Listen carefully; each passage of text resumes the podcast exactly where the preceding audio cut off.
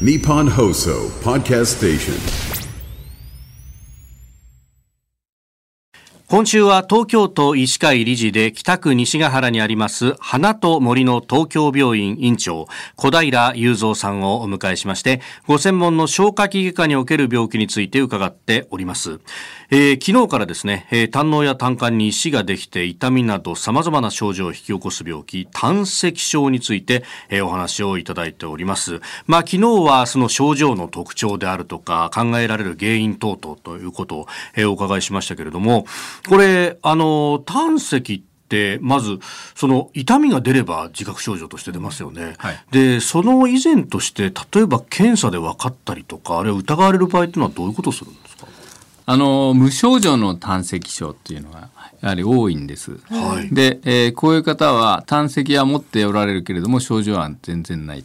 で、えー、無症候性の胆石の場合には、まあ、ほとんどが、はい、超音波検査ああ、そうすると健康診断のメニューですか。すね、はい。腹部の超音波検査で見つかることがほとんどです。これ胆石見つかった場合にまだ大丈夫ですねみたいな部分もあったりするんですか？そうですね。小さいものであったり、まあ無症候性のものはあの経過を見るとこういうことになります。症状があったりですね、えー、他の炎症あるいはあの血液検査の異常があるような場合には対応が必要という判断になります。なるほど。血液検査でやっぱりこう数値に異常が出てくるんですか？ある程度までいくと。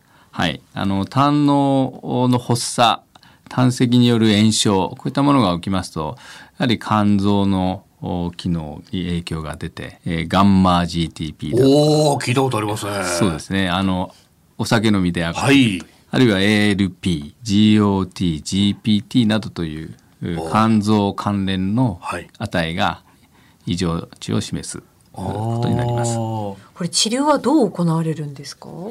はい。まあ、有症状の場合には、手術をやはり考えるということになります。他にはお薬を飲んだり、はい、えー、という対応もあります。え、これ手術っていうのは石を取り出しちゃうっていう手術なんですか？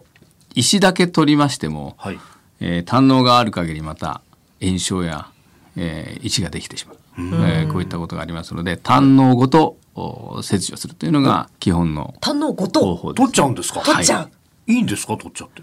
はい。あの石ができて炎症が起こっているような胆のって、はい、まあ昨日申し上げたようなこう胆汁を押し出すような機能ってだいぶ損なわれている。んですね。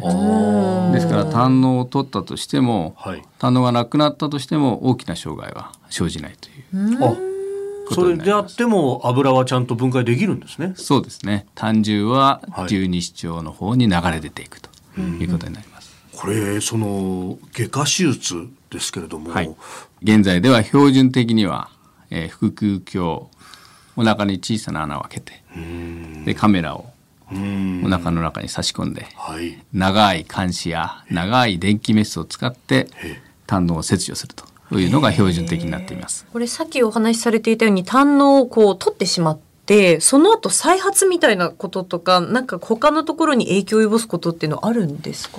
胆のは取って石も取りましたけれども、うん、胆管というところは胆汁の流れ道としてはあるわけなんですね、でそこに砂みたいなものが残っていたり石がまたできてしまったり、えー、相胆管結石と言いますけれども、はい、えー、そういった病気もあの起きる可能性はあります。そうすると胆汁が十二指腸の方に流れにくくなったり流れなくなったりするその通りですね。詰まっちゃう。はい、詰まっちゃう。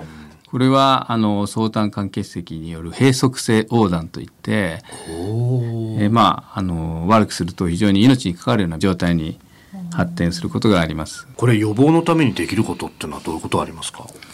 そうですね。まあ体質のようなものもありますけれども、やはり食生活、生活習慣ですね。えー、こういったものをしっかりしていただいて、健康診断、超音波検査なんかもしっかりと受けていただくのがやはりいいかもしれませんね。えー、花と森の東京病院院長小平雄三さんでした。先生、明日もよろしくお願いします。ありがとうございました。